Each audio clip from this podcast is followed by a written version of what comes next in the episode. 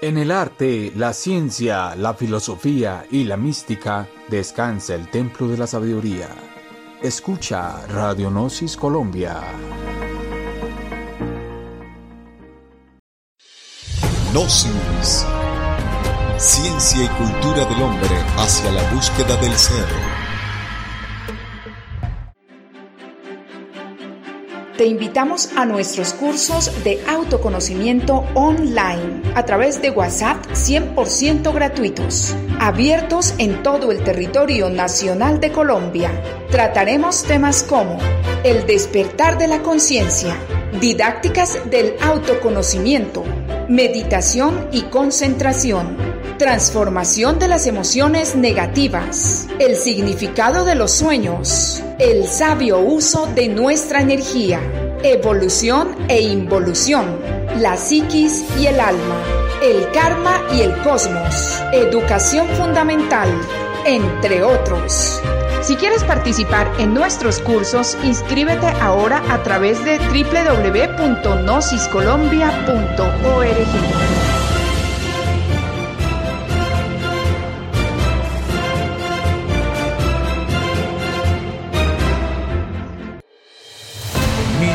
y leyendas.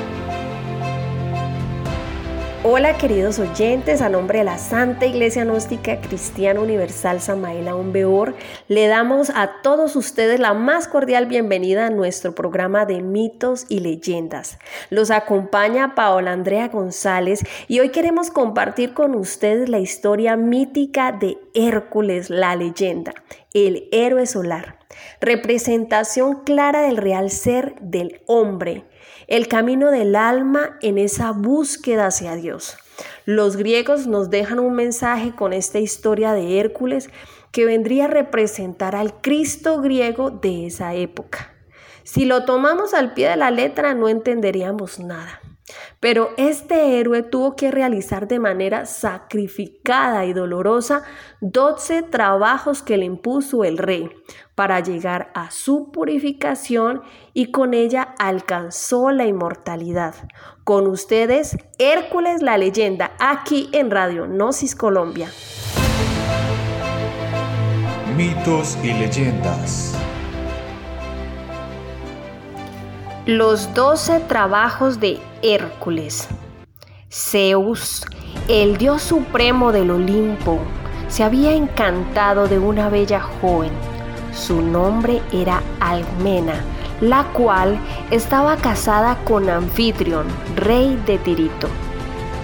Cuando Anfitrión estaba combatiendo la ciudad de Tebas, el dios Zeus descendió y la visitó en forma del rey, fingiendo ser su marido. Él la embarazó.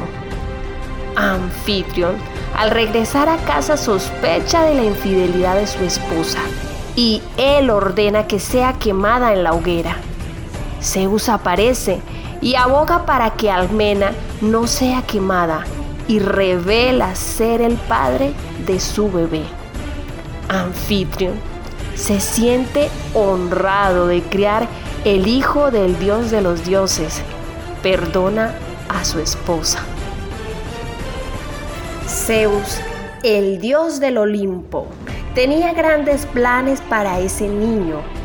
Una profecía decía que el primer bisnieto de Perseo sería el rey de la ciudad de Micenas. Almena era nieta del héroe, por lo cual su hijo obtendría el derecho a la corona.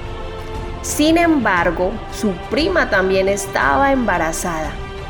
Furiosa con la infidelidad de su marido, la diosa Hera decidió obligar a que la diosa de los partos adelantase el nacimiento de Euristeo. Debido al nacimiento prematuro de su primo, Hércules perdió el derecho a la corona. En el momento del parto, se descubre que habían dos niños, Hércules, hijo de Zeus, e Ificles, hijo de Anfitrión. Los celos de Hera se vuelven incontrolables. La diosa decide enviar dos serpientes venenosas para matar al bebé. Las serpientes se deslizan sobre la cuna y su hermano dormía. Alcmena se levanta asustada con el llanto de Ificles y encuentra a Hércules con una cobra muerta en cada mano. La princesa lleva a su hijo Hércules hasta el bosque y allí ella lo abandona por temor de las represalias de la diosa Hera. El destino hizo que la diosa Hera y Atenea se apiadaran del bebé abandonado, sin imaginar que era Hércules. Hera queda conmovida con el bebé y decide amamantarlo. Pero el bebé aspira la leche con tanta fuerza que causa dolor en la diosa. Ella lo aleja, pero las gotas de leche que se escapan agujerean el cielo, formando la vía láctea. Por la leche que tomó el niño, el pequeño Hércules adquiere poderes sobrenaturales. Atenea recoge al bebé y lo devuelve a su madre. Hera, al percibir el engaño de amamantar al hijo de su rival, queda furiosa y con un deseo de venganza. Cuando el niño llega al hogar, un adivino llamado Tiresias dice, Celebremos el retorno del niño que un día liberará al mundo de todo tipo de monstruos y debido a sus grandes hazañas se ganará un lugar en el Olimpo al lado de su padre. Hércules, cuando llega a su juventud, ya era reconocido por su valentía y su fuerza.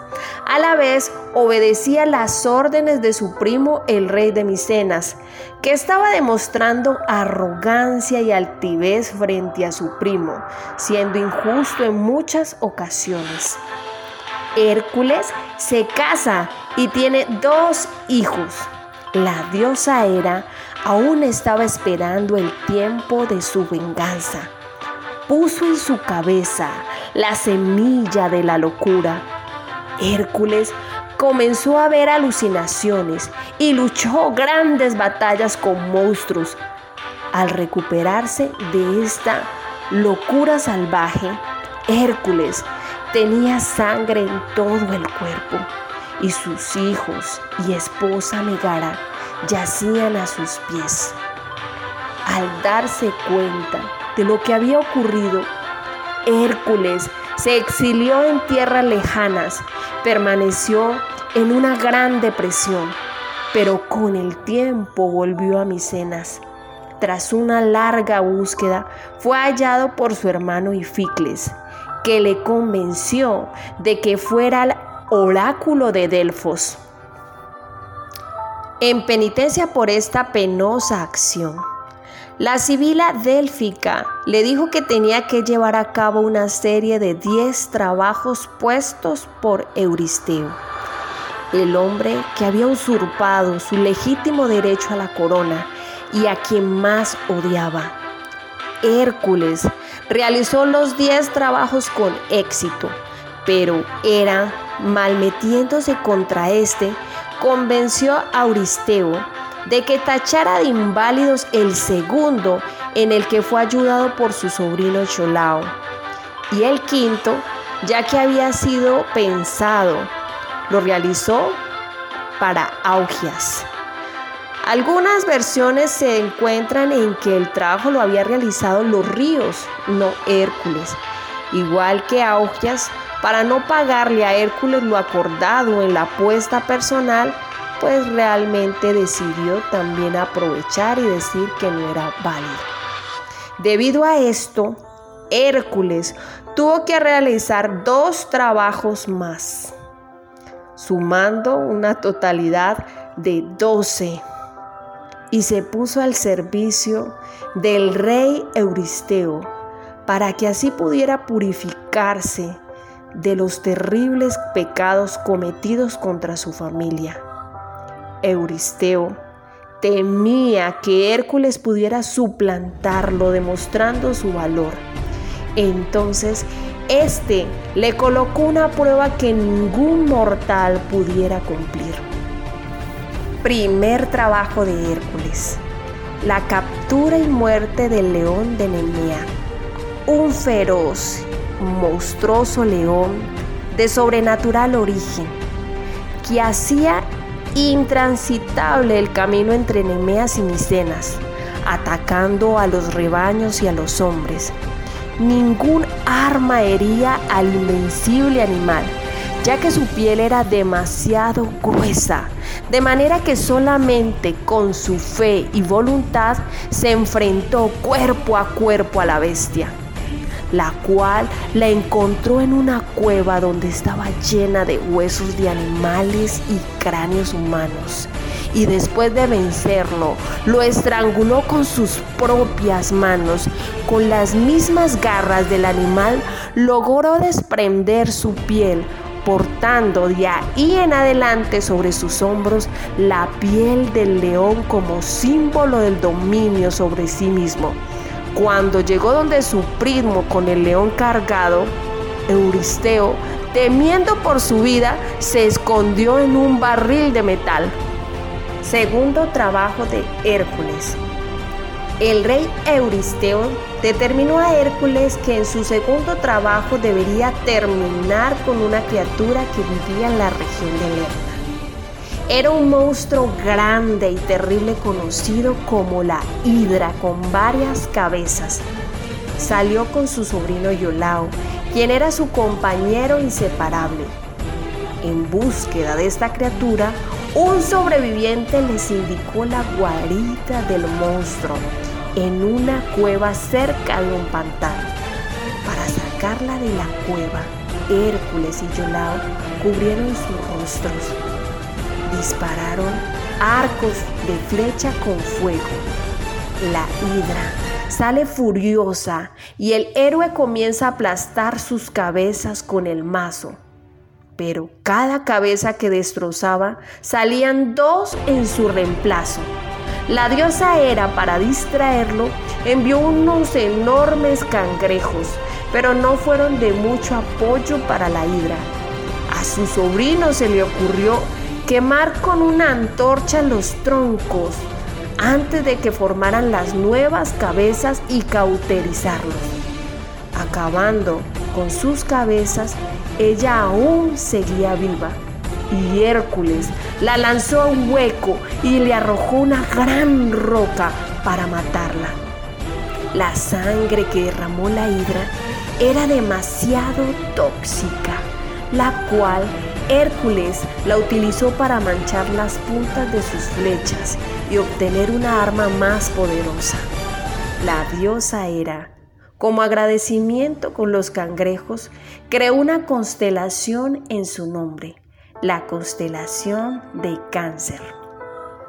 Hércules llegó victorioso a Micenas y se presentó para su siguiente trabajo, el plan de Euristeo para acabar con la vida de Hércules no funcionaba y su adversario se hacía cada vez más popular. Tercer trabajo de Hércules. Le puso a traer con vida a la sierva selenita y el jabalí de Erimanto.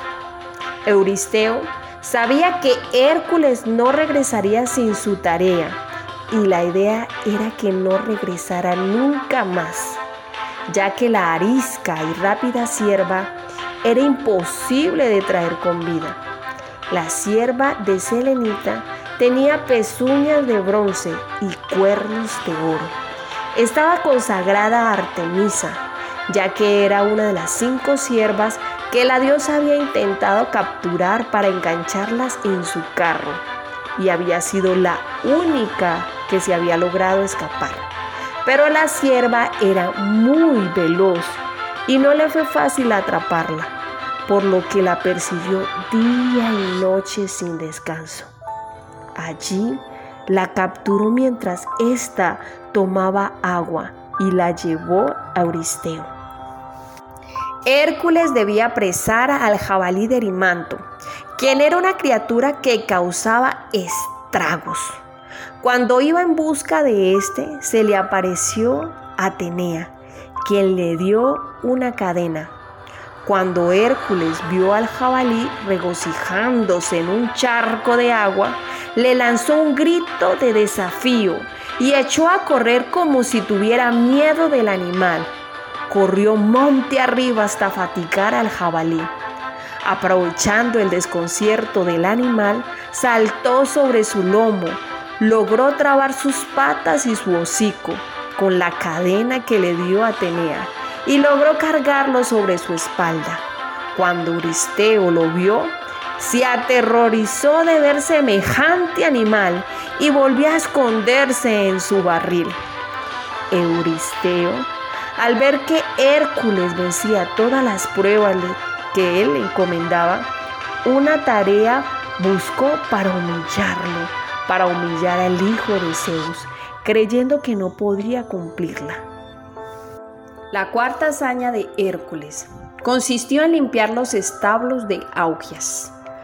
Augias era poseedor del mayor ganado del país, entre el cual figuraban 12 toros que le fueron regalados por su padre Helios, los cuales defendían a la manada. Los dioses bendijeron al ganado, liberándolo de toda enfermedad. Pero los establos eran famosos porque nunca habían sido aseados.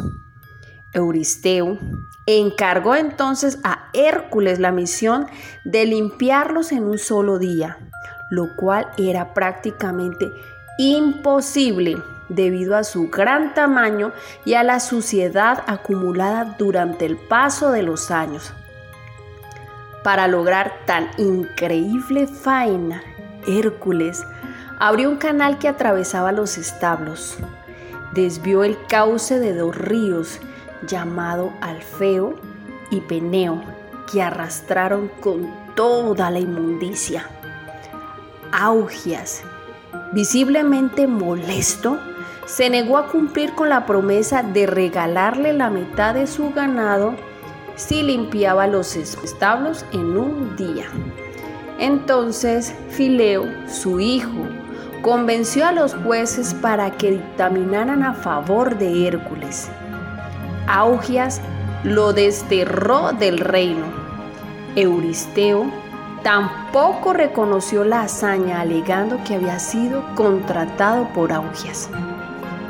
Entonces Hércules reunió un ejército formado con la alianza de los príncipes de Grecia para atacar a Augias, pero hubo muchas bajas y fue derrotado por los moliones.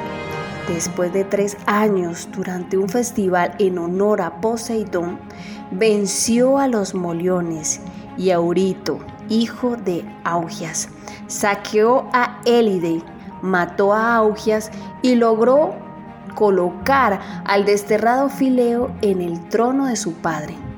Al celebrar la victoria se dio origen a los Juegos Olímpicos.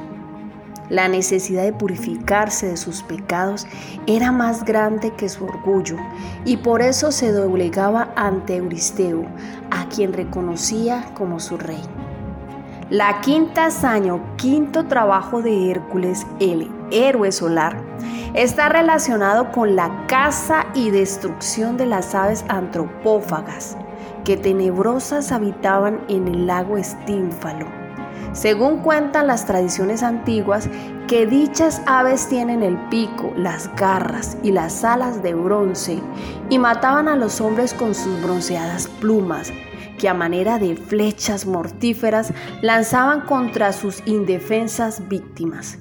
Incuestionablemente, esas aves antropófagas son las crueles arpías mencionadas por Vigilio, el poeta de Mantua, en la Eneida.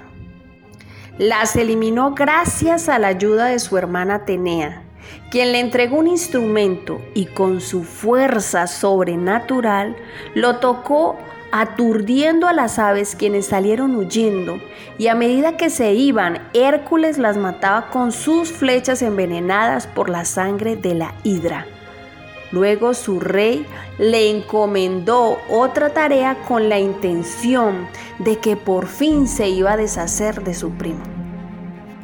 El sexto trabajo de Hércules consistió en capturar un toro salvaje que expulsaba fuego por sus narices y causaba estragos en Creta.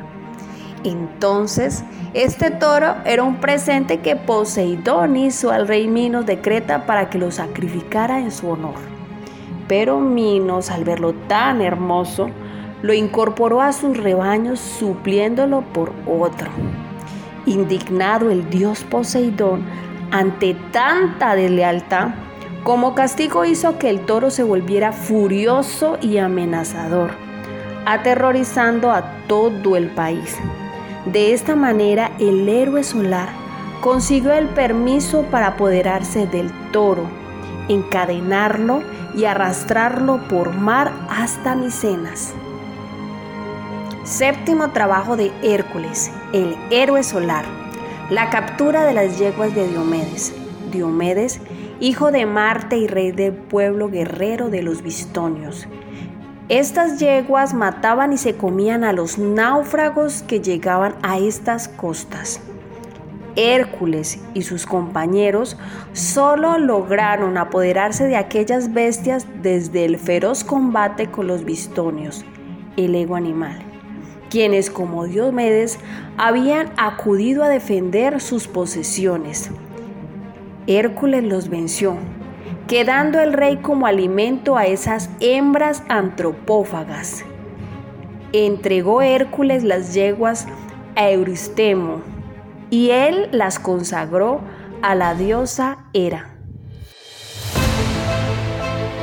Mitos y leyendas. La historia de Hércules la hemos escuchado en diferentes versiones. Hoy, gracias a las enseñanzas del venerable maestro Samael, hemos podido entender un poco su simbolismo. Este semidios hijo de Zeus y una mortal heredó poderes sobrenaturales con la finalidad de ayudar a pagar sus deudas, sus errores y poder ayudar a la humanidad disipando los monstruos que la atacaban. Era le tendía trampas a cada paso al héroe solar. Era representa la Divina Madre que prueba la inteligencia y el valor del iniciado. Es la fuerza de la naturaleza que se debe superar en el día a día, en el trabajo con la novena esfera, dentro del matrimonio mismo, dentro del mismo oficio de la sacerdotisa del amor. Heracles es Hércules para los griegos y Heracles significa la gloria de Hera porque a través de esas pruebas que él pasaba, honraba también a su padre. Y cuando este niño nació, Hércules representa el nacimiento no de una persona humana, sino el nacimiento espiritual. Si controlamos la serpiente, podemos iniciar el trabajo así como lo representó siendo un bebé, el dominio de las aguas. Vamos a una pequeña pausa y ya regresamos en mitos y leyendas con Hércules la leyenda, aquí en Radio Gnosis Colombia. Es necesario comprender la belleza de la bondad, sentir la belleza de la bondad, sentir la belleza de la buena música, amar la belleza del arte creativo, refinar nuestra manera de pensar, sentir y obrar Samaila Umbeor. Radionosis Colombia va más allá de tus oídos, llega hasta tu corazón.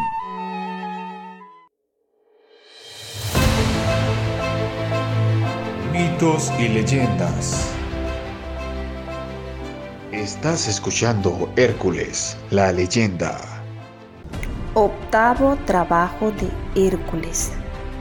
Caco, que en griego quiere decir malo o malvado, fue un gigante, hijo de Festo, Vulcano, dios de la fragua. Al principio Caco era un gran dios del fuego como su padre, pero fue degradado por sus robos que le dieron fama de patrón de los ladrones. Era mitad hombre y mitad sátiro. Los sátiros eran criaturas de la naturaleza que generalmente tenían cuerpo de carnero y humano, orejas puntiagudas y cuernos. Caco se reconocía por vomitar torbellinos de llamas y humo. Vivía en la cueva de un monte llamado Aventino y horrorizaba a todos los habitantes colgando las cabezas sangrientas de sus víctimas humanas devoradas. Cuentan la leyenda que Hércules, después de haber conquistado el rebaño de Gerión, lo condujo cerca de la morada de Caco y mientras dormía, Caco le robó cuatro parejas de bueyes. Los cargó sobre su lomo para evitar dejar huellas y lo escondió en una cueva. Al despertar, Hércules se dio cuenta del faltante de los bueyes y corrió a la cueva de Caco, pero no pudo entrar, pues Éfesto, dios del fuego y de la forja, habían fraguado las cadenas que sujetaban la gran roca que resguardaba la cueva. Entonces Hércules subió al monte Aventino y arrancó la parte superior del mismo para entrar a la cueva. Desde arriba empezó a arrojar las piedras a Caco, quien se defendía arrojando llamas de fuego y humo. A su vez, Hércules se protegió con ramas de árboles y rocas del tamaño de piedras de molino, hasta que descendió y bajó a buscar a Caco entre el humo más intenso lo encontró y lo estranguló. Noveno trabajo de Hércules, la conquista del cinto de Hipólita. Hipólita fue una reina amazona a quien su padre, Ares, dios de la guerra, le había regalado un cinturón mágico. Hércules recibió la orden de obtener dicho cinturón para la hija de Euristeo Hércules viajó con sus compañeros hacia Escitia, un lugar muy próximo al Mar Negro, desembarcando en el puerto. La reina Hipólita fue a recibirlos y se sintió atraída por Hércules. La estrategia de Hércules consistió en ganarse el aprecio de las amazonas en lugar de luchar contra ellas. De este modo logró que Hipólita le regalara el cinturón como símbolo de amor. Sin embargo, Hera, disfrazada de amazona, difunde el rumor de que Hércules y sus compañeros planean robar a la misma reina. Las amazonas, encolerizadas, atacaron la nave de los griegos. Después de una gran lucha, muere Hipólita la jefa de las Amazonas. El cinturón de Hipólita, como emblema de la feminidad y representación de Venus, el planeta del amor, pierde todo su poder y significado al ser separado de su enigmática poseedora. El amor y no la violencia hace, por lo tanto, que su conquista sea realmente significativa y valedera. La décima hazaña de Hércules fue la conquista del ganado de Gerión, matando a su poseedor quien se le enfrentó después de sus guardianes, los perros Ortros y Euritión. Gerión era un monstruo gigante, formado por tres cuerpos humanos unidos por la cintura, con alas, hijo de Crisaor y Caliroe. También era conocido como Gritón. Como tenía seis brazos, era invencible, pues podía pelear con tres espadas y seis dagas al mismo tiempo, además de que poseía la sabiduría de tres cabezas. Era dueño de dos perros. El primero se llamaba Ortros y tenía dos cabezas, y el segundo Euritión que era un pastor. Ambos resguardaban un enorme ganado formado por vacas rojas y bueyes. El insólito suceso tuvo por escenario la isla de Eriteia, una isla del Océano Atlántico habitada por seres gigantes gigantescos. Para poder llegar a este lugar, Hércules tuvo que atravesar el desierto libio y abrirse paso por el mar Mediterráneo al Océano Atlántico.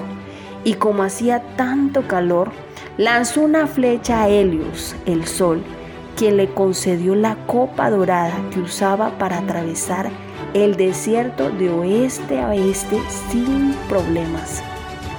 Hércules pudo robar el robaño a pesar de las amenazas de los perros, pero fueron muertos, por lo que Gerión marchó en busca de venganza.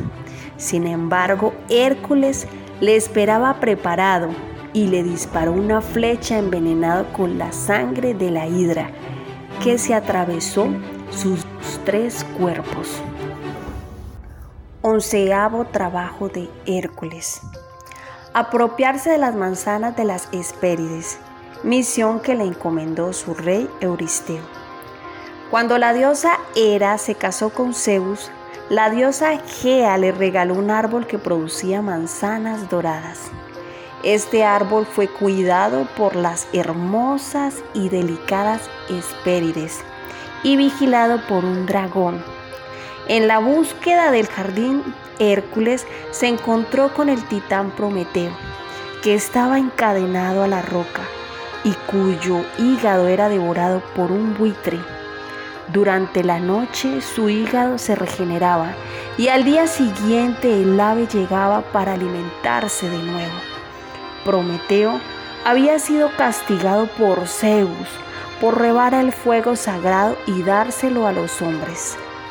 Hércules decide que Prometeo ya había sufrido demasiado y mata al buitre con su barco y rompe las cadenas que atan al titán a la roca. Y así Prometeo se liberó de su sufrimiento. Por gratitud, Prometeo aconseja a Hércules que no se enfrente al poderoso dragón, sino que busque a Atlas, que también estaba sufriendo un castigo de Zeus. Zeus lo puso a sostener todo el peso de la bóveda celeste sobre su espalda por toda la eternidad. El titán era el padre de las Hespérides y se ofreció a traerle a Hércules las manzanas que necesitaba mientras sostenía la bóveda celeste y él llegaba al jardín donde estaban sus hijas. Hércules utilizó toda su fuerza para cargar la pesada bóveda sobre sus hombros. Atlas regresó con las manzanas que necesitaba Hércules y cuando lo vio le dijo, Aquí están las manzanas. Pero no te preocupes, se las entregaré al rey Euristeo yo mismo. Hércules se dio cuenta que había sido engañado y que le tocaría cargar todo el peso de toda la humanidad y utilizar su astucia y le dice, ¿realmente harías eso por mí? ¡Qué amable! No soporto tener que enfrentarme a mi primo, pero antes de que te vayas, me gustaría hacerte una petición. ¿Podría sostener la bóveda un instante para acomodar mi capa de león y así proteger mi espada? ¿Sabes lo incómodo que es sostener todo este peso? Atlas decidió ayudar al héroe. Hércules recogió las manzanas y le dio la espalda para no volver nunca más. Al regresar a Micenas con las manzanas, el héroe fue recibido por los súbditos de Euristeo. Doceavo trabajo de Hércules. El rey celoso sabe que solo hay una manera de deshacerse de Hércules definitivamente. Debe ser enviado al reino de los muertos y regresar con el perro cerbero que tenía tres cabezas, quien era responsable de vigilar el reino de su amo.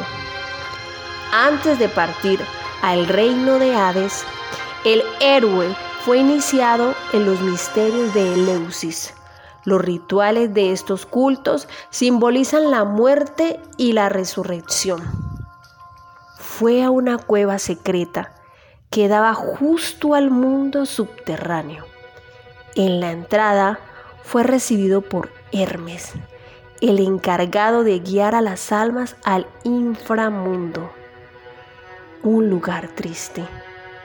Allí encuentra a Teseo encadenado aún vivo, que estaba castigado por Hades por intentar secuestrar a su esposa Perséfone. Hércules liberó a su amigo del cautiverio y regresó al mundo de los vivos. Cuando estuvo cara a cara con Hades, le contó sus penitencias y le pidió prestar a su perro con la finalidad de llevarlo donde el rey Euristeo y poder cumplir con su castigo.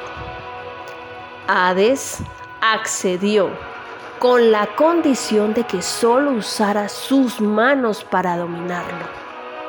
Hércules lo logró y lo llevó donde Euristeo, quien al ver semejante monstruo se escondió en su barril de bronce, quedando libre de los castigos del rey Euristeo.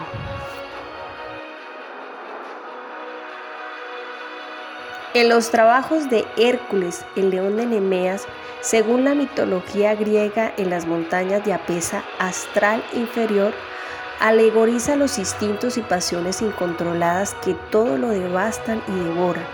Y si bien el león en el aspecto superior representa la ley de la balanza, así como al fuego espiritual y divino, como colorario tenemos el aspecto negativo del fuego, representando en la fuerza del deseo y de las pasiones animalescas. Todo defecto tiene su fundamento en el deseo, la mente y la mala voluntad.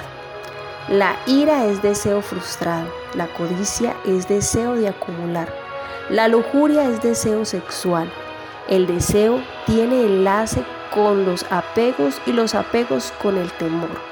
El yo nació con el deseo, en el amanecer de la vida y se complicó robusteciéndose con las experiencias de las innumerables existencias. El apopi egipcio es el cuerpo del deseo y se desintegra en los infiernos del planeta Luna. El Cristo íntimo, el héroe solar, debe trabajar intensamente eliminando todos los elementos subjetivos que constituyen el yo en los nueve planetas sumergidos del sistema solar. La hidra de muchas cabezas es una imagen alegórica que personifica claramente a la mente con todos sus defectos psicológicos. Con carbones encendidos, Yolao quema las cabezas renacientes en lugar de las que Hércules aplasta con su masa. Después, con lo cual, habiéndose éste cortado la cabeza inmortal, símbolo extraordinario del amor auténtico. La esconde bajo una roca que obviamente ha de servir como piedra filosofal de su regeneración de la vida exquisitamente espiritual. La sierva hace referencia al alma humana, el mana superior, el alma guerrera. Es esa alma que sufre y que da la parte muy humana en nosotros, la cual pasa por una serie de sacrificios y prodigios de valor. El venerable maestro Samael también nos explicó un poco del simbolismo del jabalí de Erimanto, donde encontramos una clara alusión al ego. Es el símbolo viviente de todas las pasiones y las bajas pasiones. Para poder eliminar el ego debemos de observarlo, ser pacientes como Hércules, observar al enemigo, no temer en enfrentarnos a nosotros mismos, conocer nuestras más bajas pasiones, para ello es necesario de la ayuda de Atenea, la sabiduría y la voluntad. Debemos comprender nuestros defectos psicológicos para luego poder erradicarlos. El venerable maestro Samael nos explica el trabajo psicológico que todo iniciado debe realizar en su interior para conseguir la dicha de ganar el cielo del sol. Tales establos, los establos de Augias, representan simbólicamente nuestros propios fondos subconscientes sumergidos que hospedan innumerables elementos psíquicos bestiales, los cuales constituyen el yo. Limpiar los establos de Augias equivale a purificar la mente, transformando las impresiones y la energía creadora.